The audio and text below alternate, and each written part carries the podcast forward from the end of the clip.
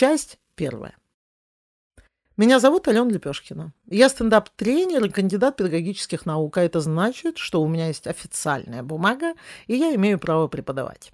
Чтобы лучше познакомиться, я расскажу вам о своем детстве. И вам сразу станет понятно, откуда растут ноги. И в следующий раз, когда вы услышите от меня слово «жопа», вы поймете, что это не я виновата. Это у меня наследственность плохая.